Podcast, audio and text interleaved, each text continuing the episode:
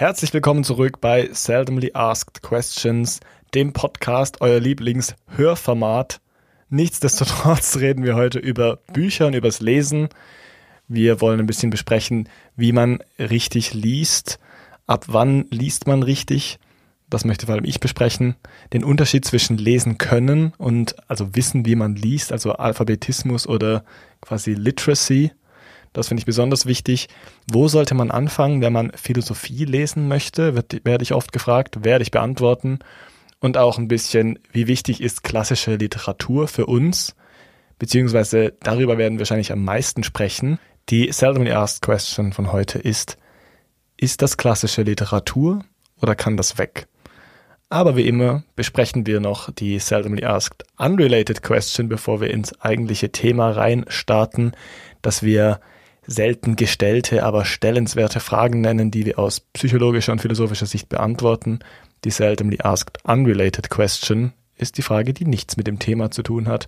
Und auch die habe ich mir ausgedacht und werde diesen Monolog fortführen. Adrian. Ja. Willkommen im Studio. Danke. Wir haben heute zusammen gefrühstückt und sind voller Energie. Genau, und wir haben gestern schon aufgenommen. Wir sind wirklich richtig im Flow. Sehr gut. Dann die Suddenly Asked Unrelated Question für dich.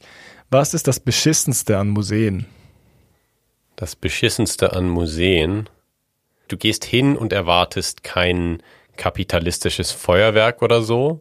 Du erwartest kein ähm, hedonistic heaven, kein äh, hedonistisches Paradies, sondern du erwartest, dass da einfach nur trocken Kunst an der Wand hängt und du gehst halt durch und schaust dir die Sachen an und schaust, wie sie auf dich wirken. Aber dann gibt es doch immer so einen Museumsshop oder Museumscafé, wo es dann so ein bisschen zu konsumieren gibt, aber irgendwie auch nicht so richtig zufriedenstellend. Du würdest, du würdest dir wünschen, dass das nicht im Museum ist. Ich denke immer, immer so, ja, gut, ich, ich brauche es nicht unbedingt. Du hättest am liebsten einfach trockene Museen. Genau, lieber komplett einfach pure Kunst pures Leiden für die Kunst und dann später irgendwo anders. Gehst, du, gehst du nur in Kunstmuseen? Äh, ja, stimmt. Es gibt natürlich auch andere Museen, aber ich denke immer an, in erster Linie an Kunstmuseen.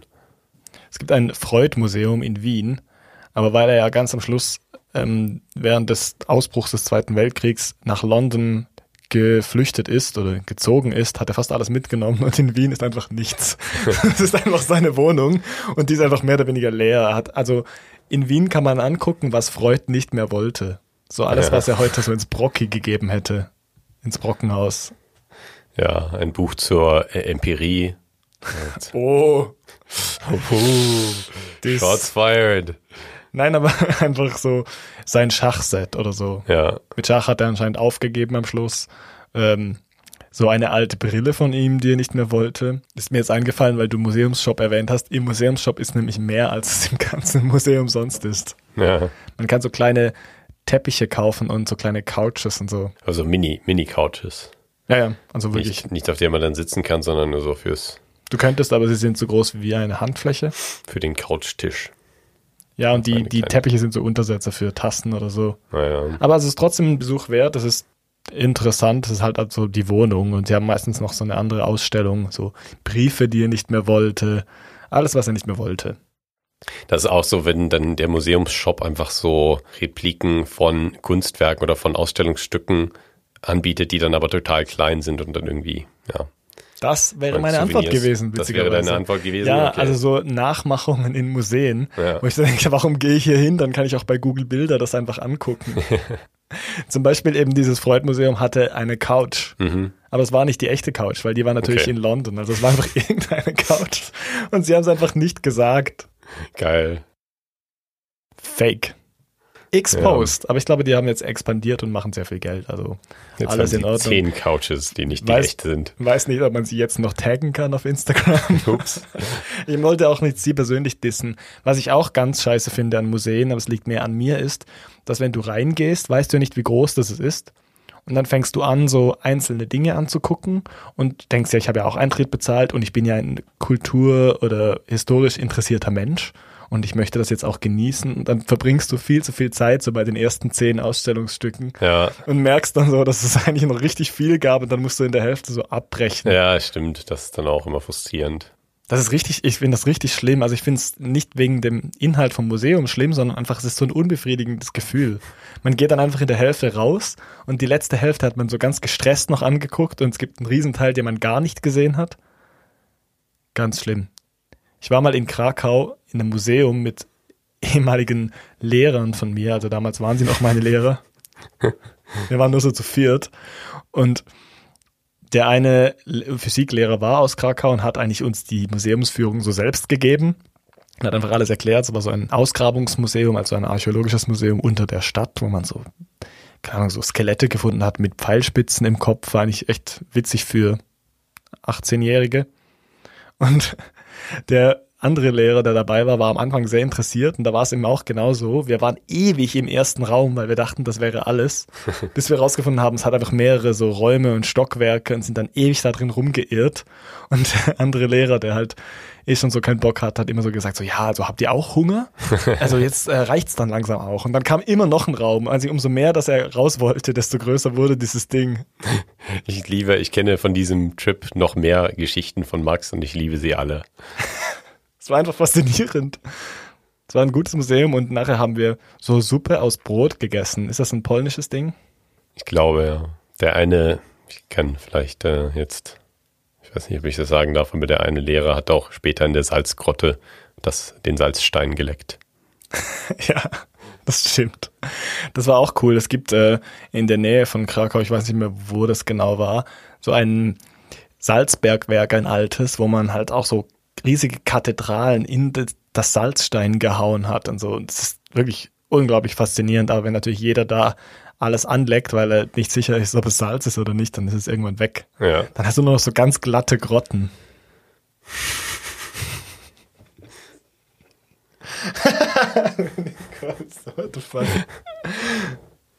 ja, ja. Nicole bereut schon wieder hier drin zu sitzen mit uns. Es ist natürlich bei Museen schon so, dass man halt dort echt auch viel lesen muss. Also ich will noch gar nicht die Überleitung machen zum heutigen Thema, aber das nervt mich immer ein bisschen, wenn so, wenn sie es nicht hinkriegen, perfekt viel Text unter die Ausstellungsgegenstände zu stellen. Entweder zu wenig oder eben zu viel und dann in viel zu kleiner Schrift, dass es anstrengend ist, das zu lesen und irgendwie nur eine Person vor dem Schild stehen kann, das lesen kann. Ja, genau, das ist auch so ein Punkt. Also hier echt mal Museumskritik, aber auch in, ich war in Athen im naturhistorischen, äh, im Archäologischen Museum, wo halt auch so Ausgrabungen waren von großer Relevanz für die antike Forschung, weil ich meine, Athen ist natürlich der Hotspot mit der Akropolis von den alten Griechen. Und sie hatten einfach alles nur auf Griechisch geschrieben. Ja, auch gut. Wo ich so denke, das ist doch mal richtig bescheuert. So die Leute, die in Athen wohnen, sind wahrscheinlich die letzten, die ins archäologische Museum gehen und alles andere sind Touristen und wenn du dort bist und kein Griechisch kannst, das ist einfach schlecht. Schwierig, schlecht, ja. Ja. Und ich auch mit Altgriechisch kommt man nicht durch, wollte ich dazu nochmal betonen. Das Witzige war, ich konnte lesen, was auf irgendwelchen Vasen steht. Ja, genau. Aber ich wusste nicht, was das für eine Vase ist. Wenn nicht die Beschreibung dann ja. im Neugriechisch. Das ist mein Dilemma.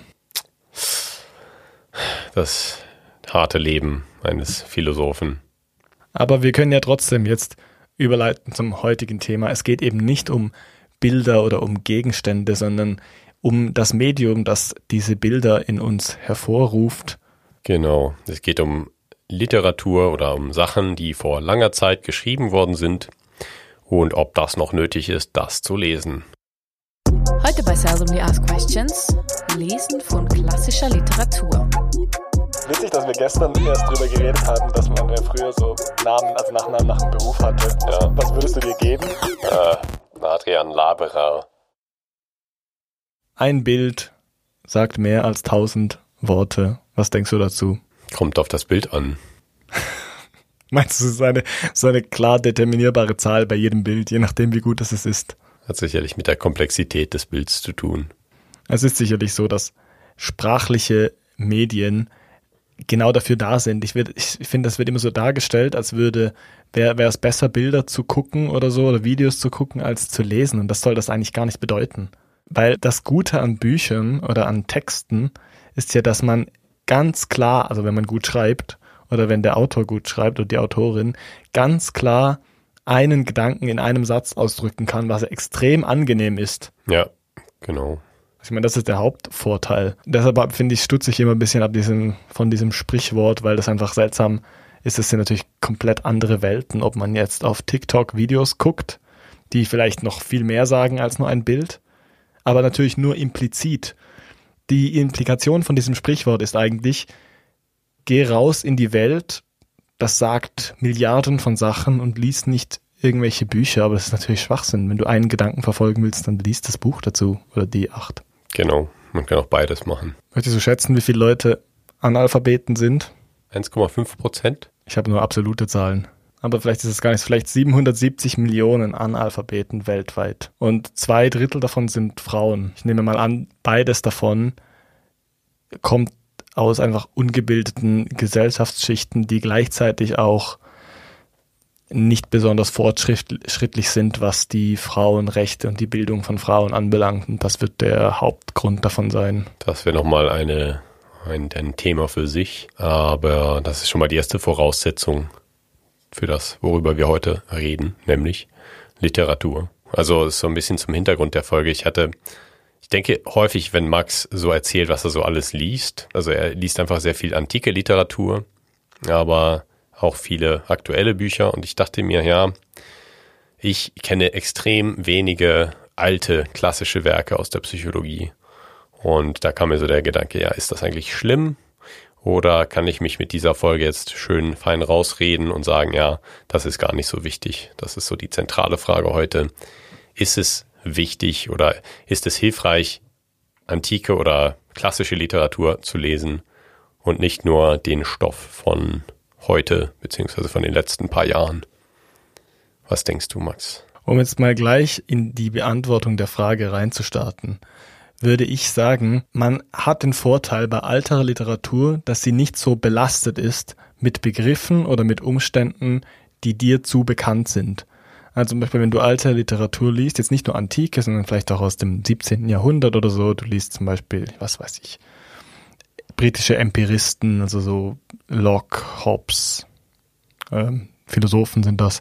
Und du merkst einfach, wie die Sprache für dich manchmal sogar klarer ist, als wenn du das jetzt in einer modernen Fassung gelesen hättest, einfach weil die Begriffe halt in ihrer altertümlichen Bedeutung nur eine Bedeutung für dich haben und es verschwimmt nicht so stark. Es gibt viele Philosophen, die sagen, dass man eben nicht so viel lesen soll, witzigerweise. Okay. Weil sie natürlich nicht wollen, dass du dich schon verdirbst, bevor du mit dem Thema angefangen hast. Und das stimmt auf eine Art auch. In der antiken Philosophie, in der Forschung sagt man manchmal auch, man soll nicht zu viele Übersetzungen und Sekundärliteratur lesen, wenn man sich mit einem Text beschäftigt, weil man halt sich erstmal eine eigene Meinung bilden soll über den Originaltext im Altgriechischen und man soll sich nicht zu viel Gedanken machen, was andere Leute davon denken, weil sonst hemmst du natürlich ein bisschen deinen Ideenfluss. Das ist ein sehr interessanter Punkt dem würde ich gegenüberstellen, dass diese Sekundärliteratur natürlich sicherlich auch viele berechtigte Kommentare liefert, die man als heutiger Leser oder heutige Leserin eben braucht oder die einem helfen.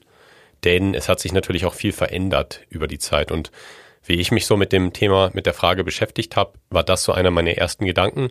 Es verändert sich natürlich sehr viel. Es verändert sich einmal einerseits die Sprache, es verändert sich die Technologie oder auch die Gesellschaft. Und da gibt es ganz viele Veränderungen, die dann Einfluss haben auf die Informationen, die dir übertragen wird oder auf das Verständnis, auf die Verständlichkeit der Literatur. Das ist ein großer Grund, warum es eben Sekundärliteratur gibt. Aber ich finde es einen sehr guten Gedanken zu sagen, hey, lies doch erstmal das Originalwerk und dann kannst du dir eine Liste von Sachen, von Punkten machen, wo du nicht ganz genau verstehst, wie das gemeint ist und das dann vielleicht mit Sekundärliteratur nachschlagen oder dann eben verstehen noch besser. Die Frage ist halt, was willst du für einen Zweck verfolgen? Also ich meine, in meinem Fall wäre es ideal, wenn ich eine neue Interpretation von einem Originaltext finde. Da ist es natürlich Schwachsinn, sich zu verderben, in Anführungszeichen, mit schon existierenden Übersetzungen und Kommentaren, weil dann findest du quasi nichts mehr Neues, wenn du nur nach dem Wortlaut von Übersetzungen folgst, die weit verbreitet sind.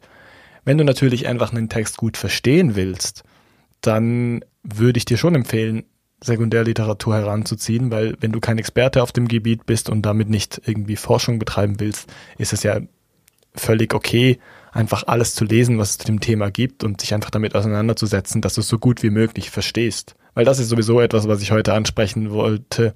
Philosophische Texte zu lesen, ist natürlich was ganz anderes als einen Roman zu lesen. Also man darf sich nicht vorstellen, dass irgendjemand, der Philosophie studiert oder in der Forschung arbeitet, zu Hause auf dem Sofa sitzt und ein Buch so von hinten, äh, wo fängt man an? Vorne. von vorne bis hinten durchliest. Es sei denn, du bist in Japan. Genau. Das wäre auch gut. Philosophische Mangas. Guter Punkt. und ähm, das macht man natürlich nicht. Also ich nehme ein Buch und du hast vorher gesagt, du hast das Gefühl, ich lese extrem viel, aber ich lese natürlich nicht Bücher ganz. Also ich nehme ein Buch, nehme ein Kapitel raus, das für mich wichtig ist.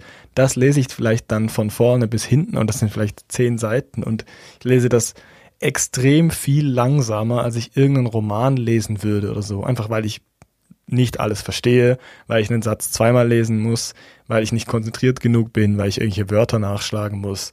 Und ich glaube, dessen muss man sich bewusst sein. Lesen im Forschungsbetrieb ist komplett anders. Oder wie siehst denn du das mit psychologischer Literatur oder mit äh, Artikeln?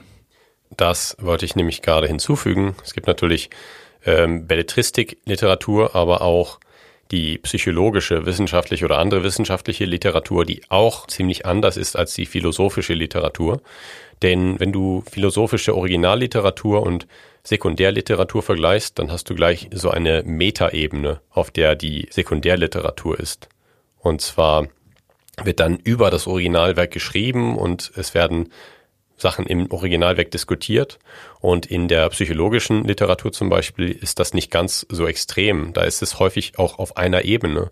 Da hat man zwar eine Studie, die man zitiert, auf der man aufbaut vielleicht, die vorher publiziert wurde, aber man publiziert trotzdem auf dem gleichen Niveau. Man macht dann eine weitere Studie, die dann vergleichbar ist damit. Und dann schaut man eben, wie die Resultate sich vergleichen lassen. Und selbst wenn man so eine Meta-Analyse macht, dann schreibt man so ein bisschen auf derselben Ebene der Aussage, nämlich ist der Effekt, ist eine Beziehung zwischen zwei psychologischen Variablen wirklich da oder nicht auf Basis der weiteren Literatur. Und da hast du natürlich ganz andere Funktionen oder ganz andere Mechanismen in der Literatur. Die Tipps, die mir gegeben wurden zum so psychologische Artikel lesen, waren immer so, lies erstmal das Abstract, das ist so ein ganz kleiner, so, eine kleine Zusammenfassung am Anfang von einem Journal-Artikel zum Beispiel und dann lies am besten mal die Konklusion, also das ist der letzte Abschnitt, so die, ja, die Konklusion eben, wo man so quasi die Ergebnisse zusammenzieht und diskutiert.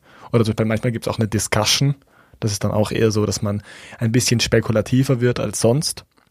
Und dann weiß man schon so, was ist rausgekommen. Und dann kann man sich erst so auf den Methodenteil stürzen und auf die Ergebnisse.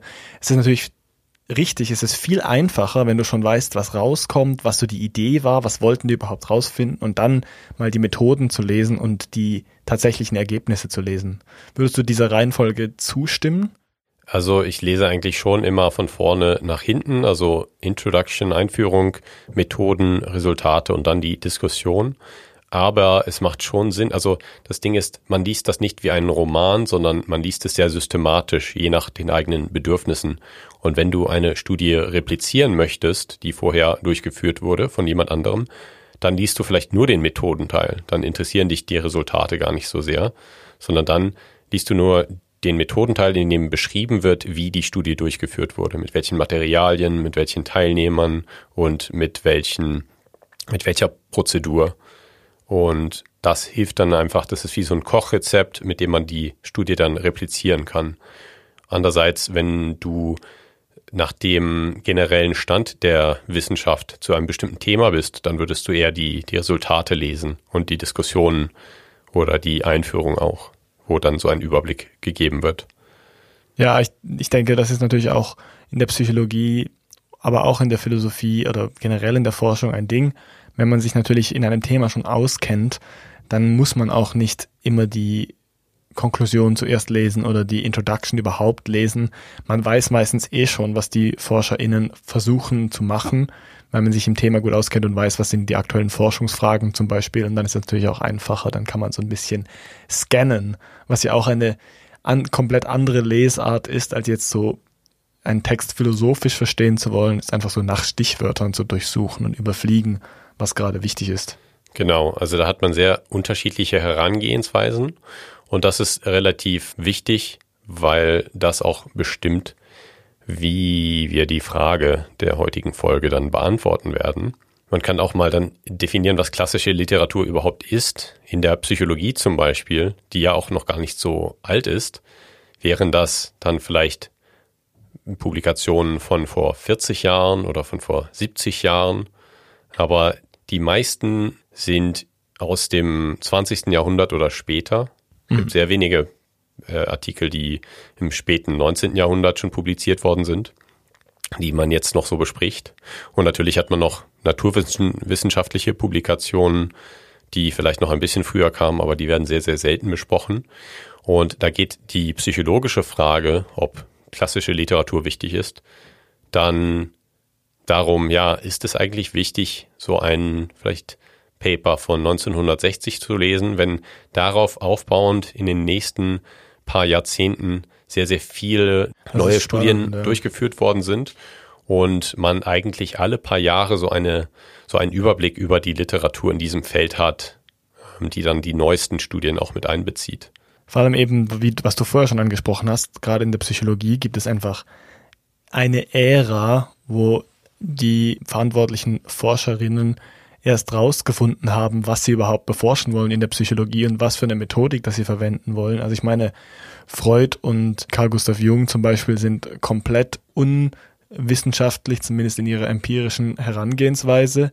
Dann gibt es so diese Psychophysiker, also Wilhelm Wundt, oder? Ja. Also die vor allem so Hautleitsignale gemessen haben oder Hautleitfähigkeit gemessen haben, Herzschlag und sich eher so für die Psychophysik nennt man das interessiert haben. Dann die Behavioristen, die schon ein bisschen wissenschaftlich fortgeschrittener gearbeitet haben, wo aber die Psyche eigentlich die sogenannte Black Box war, also wo man sich nicht für das Erleben interessiert hat, sondern nur für das Verhalten, das auf den Reiz folgt. Ja. Und ich glaube, die Antwort auf diese Frage ist, kommt einfach darauf an, ob es dir um äh, wissenschaftliche Fakten geht oder um das Verständnis deines Fachs. Weißt du noch die Ethikkommission-Folge? Hm, ja, ich erinnere mich dunkel. Da haben wir, da haben wir drüber gesprochen, ähm, über so die ersten sehr unethischen Versuche in der Psychologie. Und da war es ja extrem wichtig, diese Klassiker zu lesen. Ähm, Tuskegee Study zum Beispiel, einfach um zu sehen, wie sich das entwickelt hat und was den Auslöser dafür gegeben hat. Also mit einem historischen Interesse kann man, glaube ich, klassische Literatur, die fachspezifisch ist, immer rechtfertigen. Da sehen wir auch schon, wenn man einen historischen Fokus hat oder wenn man Psychologie-Historiker ist, dann ist das natürlich relevant. Aber ich kann aus meinem Alltag sagen, dass ich äh, als Stressforscher zum Beispiel eigentlich nie das Original. Ist das, dein, ist das, das Prädikat von deinem Beruf oder ist das einfach deine persönliche Einschätzung, wie du so arbeitest? Das ist so das, ja, das Feld, in dem ich arbeite. Äh, auf jeden Fall, ich habe eigentlich nie so ähm, wegweisende Artikel lesen müssen aus der Stressforschung, die zum Beispiel es gibt Walter Cannon, der hat im frühen 20. Jahrhundert publiziert, oder Hans Selye ist auch ein großer Name der Stressforschung in den 50ern. Das ist so etwas, das lebt ein bisschen irgendwo in meinem Kopf, aber das musste ich nie im Original lesen, denn seitdem ist die psychologische Wissenschaft einfach darauf aufbauend immer so ein bisschen stückweise weitergekommen, dass es jetzt nicht mehr nötig ist, diese Originalwerke zu lesen. Das ist ein bisschen anders als in der Philosophie. Und das ist dann ähm, auch was, was einem hilft, so die, die Arbeitsweise der verschiedenen Disziplinen zu verstehen, der Philosophie und der Psychologie. Wenn man sich einfach veranschaulicht, dass in der Psychologie damals ein Experiment zum Beispiel durchgeführt worden ist, was wegweisend war damals, was interessante ähm, neue Aufschlüsse gegeben hat, aber danach im gleichen Jahr oder ein Jahr später war dann das nächste daran. Da gab es neue Resultate und dann gibt es andere Leute, die ähnliche Forschung machen. Es gibt einfach so viele Studien, die darauf basierend gemacht werden, dass man dann zehn Jahre später eigentlich schon nur noch in diesem, in dieser aktuellen Blase ist von der aktuellen Forschung und darauf basierend dann weiterarbeitet. Das ist, ist sehr inkrementell, also. Das ist interessant, dass du das sagst. Diese unterschiedlichen Arbeitsweisen in der Philosophie und Psychologie sind natürlich auch darauf begründet, dass die Psychologie mit den neuesten Forschungserkenntnissen arbeiten will, während man das in der Philosophie natürlich auch macht, in der kontemporären oder analytischen Philosophie. Also da geht es nicht drum, wer hat wann was gesagt. Aber es ist natürlich viel weniger schnelllebig als so eine junge Wissenschaft wie die Psychologie und viele Erkenntnisse bleiben einfach gute Gedanken, auch wenn sie vielleicht nicht mehr besonders aktuell sind. Aber es ist natürlich nicht so, dass sich Fakten ablösen in der Philosophie und oft ist es mehr eine Methode, über Dinge nachzudenken, als die tatsächlichen Ergebnisse, was nicht heißt, dass es nicht wahr oder falsch geben kann. Im Gegenteil. Es hat mal eben, ich glaube, ich habe es schon mal im Podcast gesagt, ich wiederhole mich. Alfred North Whitehead hat mal gesagt, die ganze westliche Philosophie ist eine Fußnote zu Platon. Und auf eine Art stimmt das wirklich, was ich natürlich auch bejahen muss, weil ich in der antiken Philosophie arbeite, aber bei Platon finden sich fast alle philosophischen Probleme oder Grundprobleme irgendwie ausgebreitet. Und wenn man ein historisches Interesse an Philosophie hat und sich fragen möchte, woher kommen diese Fragen, wie wurden die bearbeitet, woher bekommt, kommt unser Begriff zum Beispiel von Psyche, von Bewusstsein, von Moralphilosophie, von Ethik, dann ist es unerlässlich, auch bei alten Quellen nachzuforschen.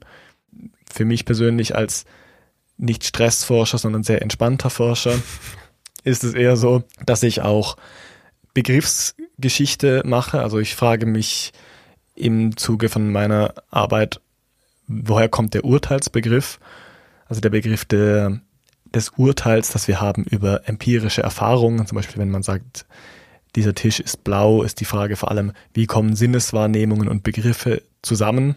Ist jetzt alles ein bisschen technisch, ist auch völlig egal, aber dafür muss man halt auch antike Texte anschauen und sich fragen, wie haben die das zuerst bearbeitet, weil es gibt eine sehr lange Rezeptionsgeschichte, nennt man das, also wie Autoren die Texte von anderen Autoren aufgenommen haben oder Historiker oder halt Rezipienten. Und das hat natürlich den Begriff geformt. Und das muss man alles mit in Betracht ziehen, wenn man auch heutige Begriffe verstehen will, also wirklich verstehen will. Deshalb kann ich jetzt mal kurz die Frage beantworten, die mich ständig irgendwelche Leute fragen. Seit den Podcast gibt noch mehr, aber vorher schon. Wie soll ich anfangen, Philosophie zu lesen? Das ist eine sehr gute Frage. Ich glaube, ich würde davon abraten, einfach von vorne bis hinten irgendwelche Texte durchzubüffeln, sondern ich würde sagen, nehmt ein Buch in die Hand, das irgendwie die Philosophiegeschichte zusammenfasst, lest es aber nicht, sondern guckt einfach durch die Kapitel durch, was es da so gibt, was da alles für Unterscheidungen gemacht werden und dann nimm einfach das erste Kapitel, das dich interessiert, geh da rein und guck, was das für Philosophen sind. Am besten wirklich durchscannen, nicht lesen sich nicht verderben daran und dann einfach da einfach mal irgendeinen Text auswählen und anfangen.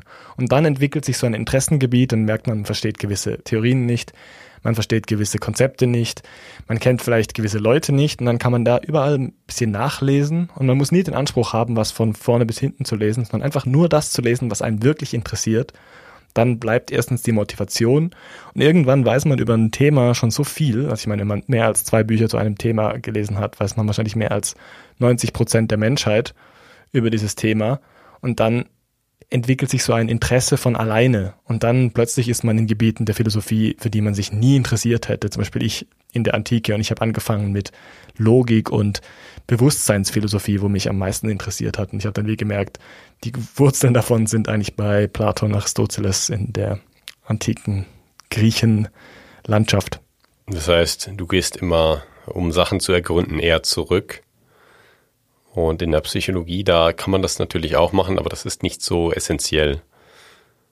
Ja, ähm. das verstehe ich wirklich. Also für eine Wissenschaft, die empirisch forscht, sind die neuesten Ergebnisse doch auf eine Art auch am attraktivsten. Obwohl man muss ja schon so einen gewissen Zeitraum im Kopf haben, oder? Ich meine, nur was neu ist, nicht alles, was neu ist, glänzt goldig. Wie geht das? Genau. Du weißt, also, ja, nicht, das äh, am kürzlichsten publizierte Paper ist nicht immer das Beste. Das muss man auch wissen. Und es ist eigentlich wichtig, wenn man zum Beispiel dann so Meta-Analysen macht, dass man die gesamte publizierte Literatur auch einschließt. Aber es ist natürlich so, dass sich mit neuer Technologie dann die Vergleichbarkeit auch manchmal reduziert und man Sachen nicht mehr unbedingt vergleichen kann. Und somit, ja, wandelt sich die, die Wissenschaft von Jahr zu Jahr und es werden Sachen einfach veraltet. mit der Zeit. Von daher, ja, es würde vielleicht auch keinen Sinn machen, alte Sachen zu lesen, weil eben die Begriffe dort dann schon komplett veraltet sind. Weil die Art und Weise, über etwas nachzudenken, komplett anders ist, weil es damals Technologien noch nicht gab, die es heute gibt und die einem helfen, Sachen besser zu verstehen. Während das in der Philosophie eben nicht so ja, wichtig ist. Was mich total fasziniert, ist, dass wir überhaupt lesen können. Also ich meine, als, dass es als Mensch überhaupt funktioniert, es kann ja nicht sein, dass es irgendeinen evolutionären Vorteil hat, weil es gibt Bücher, also ich meine jetzt mit Büchern nicht unbedingt gebundene Bücher, sondern auch Papyrusrollen und ähm, Pergamentrollen und so, gibt es erst seit circa sechseinhalbtausend Jahren überhaupt. Und das hat angefangen damit, dass man so im alten Ägypten zum Beispiel so Rechnungen aufgeschrieben hat, die man Leuten geschickt hat. Oder Beschwerdebriefe, das sind so die ältesten Texte, die wir haben. Ja.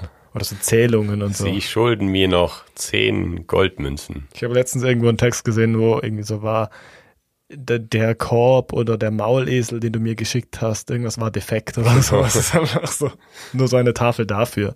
Man hat sich natürlich auch überlegt, was schreibt man auf. Ja. Aber eben, es kann eigentlich keinen evolutionären Effekt gegeben haben in dieser Zeit. Es ist viel zu kurz dafür, dass wir, dass sich unsere Gehirne verändert hätten und angepasst hätten an diese Herausforderung.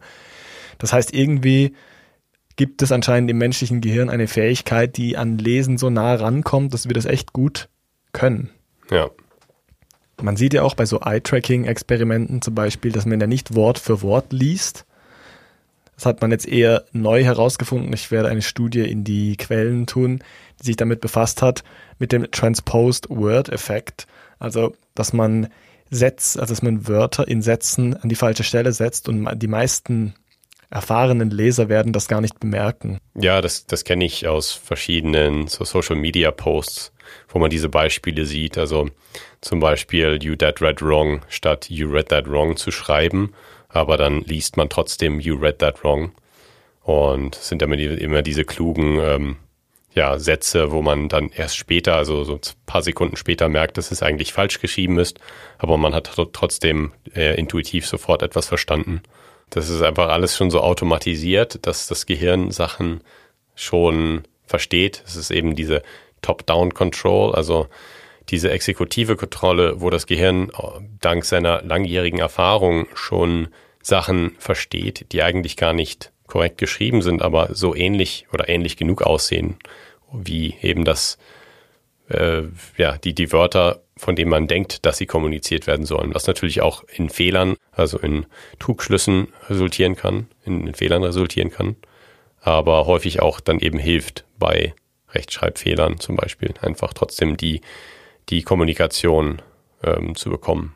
Genau, das ist jetzt wahrscheinlich viel besser erklärt, als ich das hätte erklären können, was diese Bottom-up-Effekte und diese Top-down-Effekte unterscheidet. Das, was ich ähm, ansprechen wollte mit diesem Transposed Word-Effekt, ist eben, dass sich Wörter an der falschen Stelle im Satz befinden und das fällt einem nicht auf. Genau aus dem Grund, den du erklärt hast, nämlich, dass es Bereiche im Hirn gibt, die sich gleichzeitig mit der Wortreihenfolge befassen also mit der, mit dem Word Position Coding quasi. Und die Bereiche in der Sensorik, also beim Lesen die Augen vor allem, sich damit befassen, eins nach dem anderen zu entschlüsseln, ein Wort nach dem anderen zu entschlüsseln.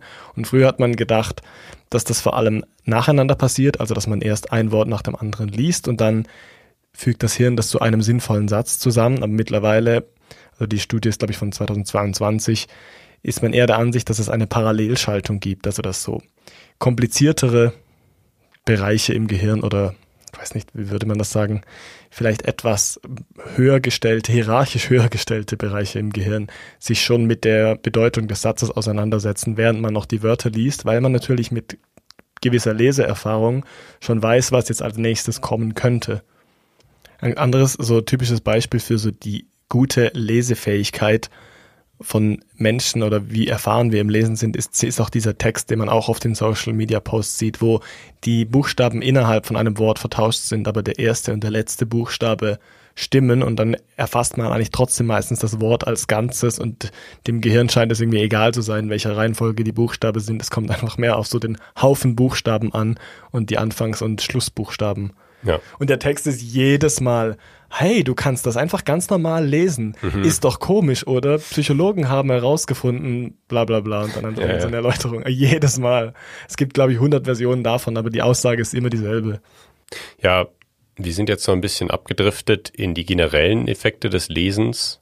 Ähm, wir kommen dann gleich nochmal zur Seldomly Asked Question Beantwortung zurück. Aber hast du davor noch irgendwelche Punkte, die du gerne ansprechen möchtest?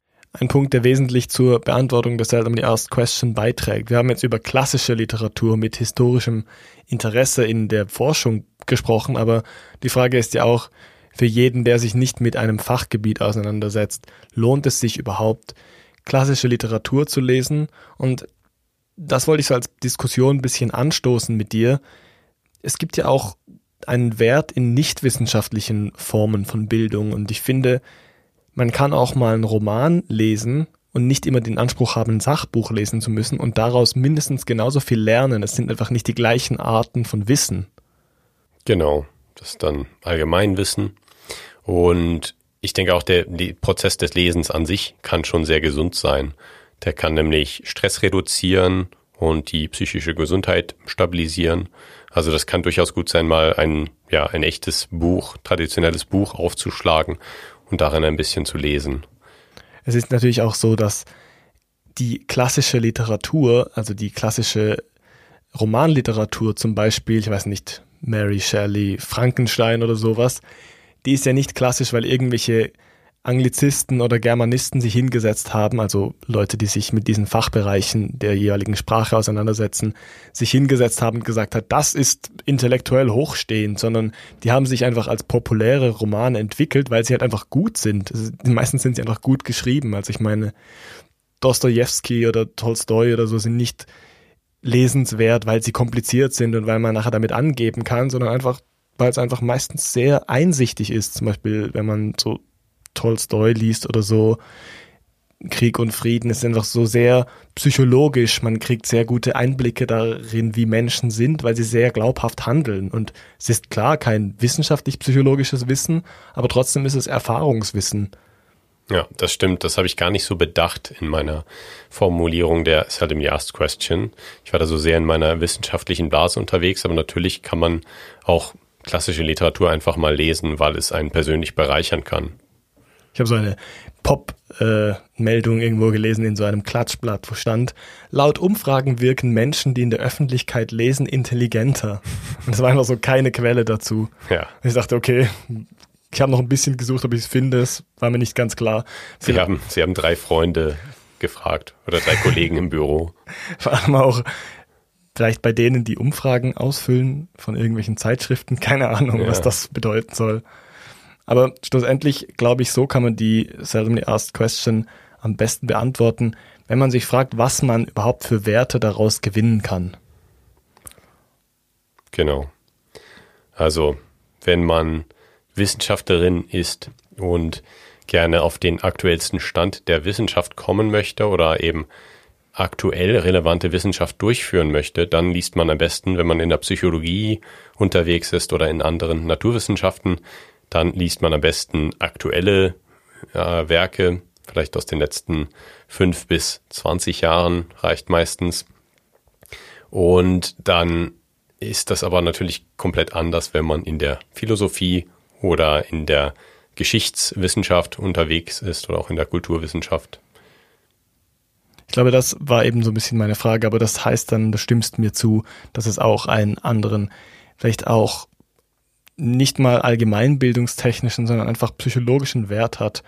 Erstens steigert es die Konzentration, einfach mal zu lesen, weil es eigentlich extrem reizarm ist mit dem, wenn man vergleicht mit dem, was wir sonst so tun können, wenn man auf YouTube ist oder auf Instagram oder so.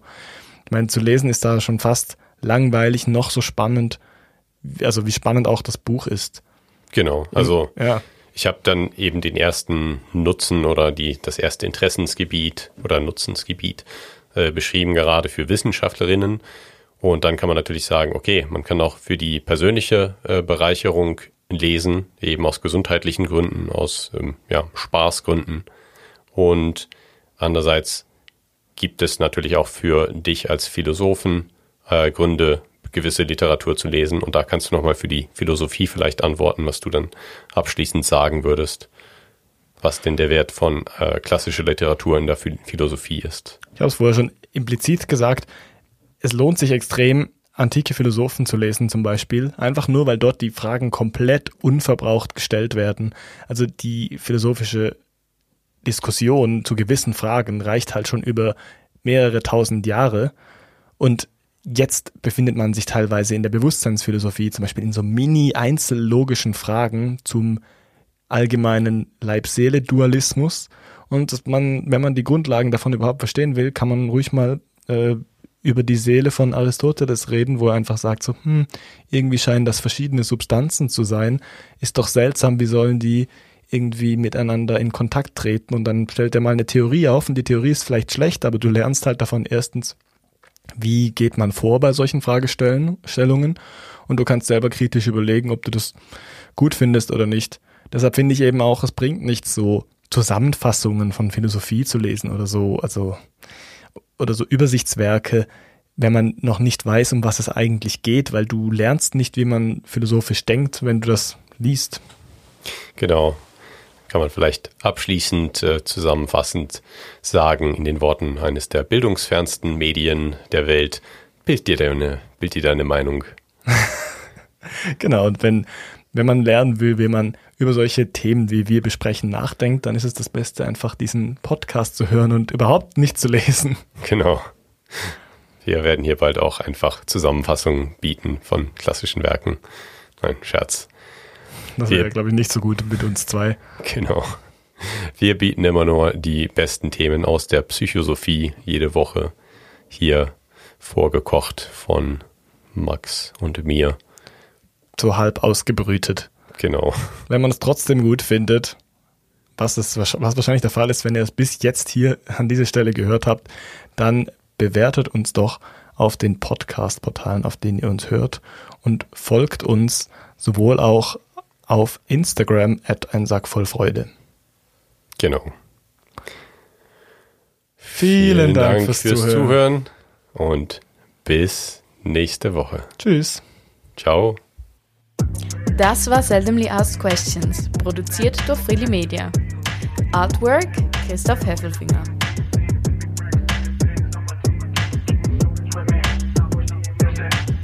Musik Balance Cooper. Ich habe gar nicht gecheckt, dass dieses, wie oft denkst du an das äh, Roman Empire, dass das so ein Manosphere-Ding ist. Oh, wusste ich auch nicht. Also eigentlich ist es mega offensichtlich, oder? Es geht darum, dass man sagt, ja, da waren halt noch echte Männer und echte Helden und so und Kriege und hin und her und klare Männerrollen. Aber ich hätte, ich, ich dachte in meiner Unschuld, das wäre einfach, weil viele Männer Geschichte interessant Das dachte finden. ich auch. Das, ich dachte, der Joke ist einfach, dass Männer so Geschichtsnerds sind. Aber jetzt so laut ausgesprochen ist es komplett unrealistisch, oder?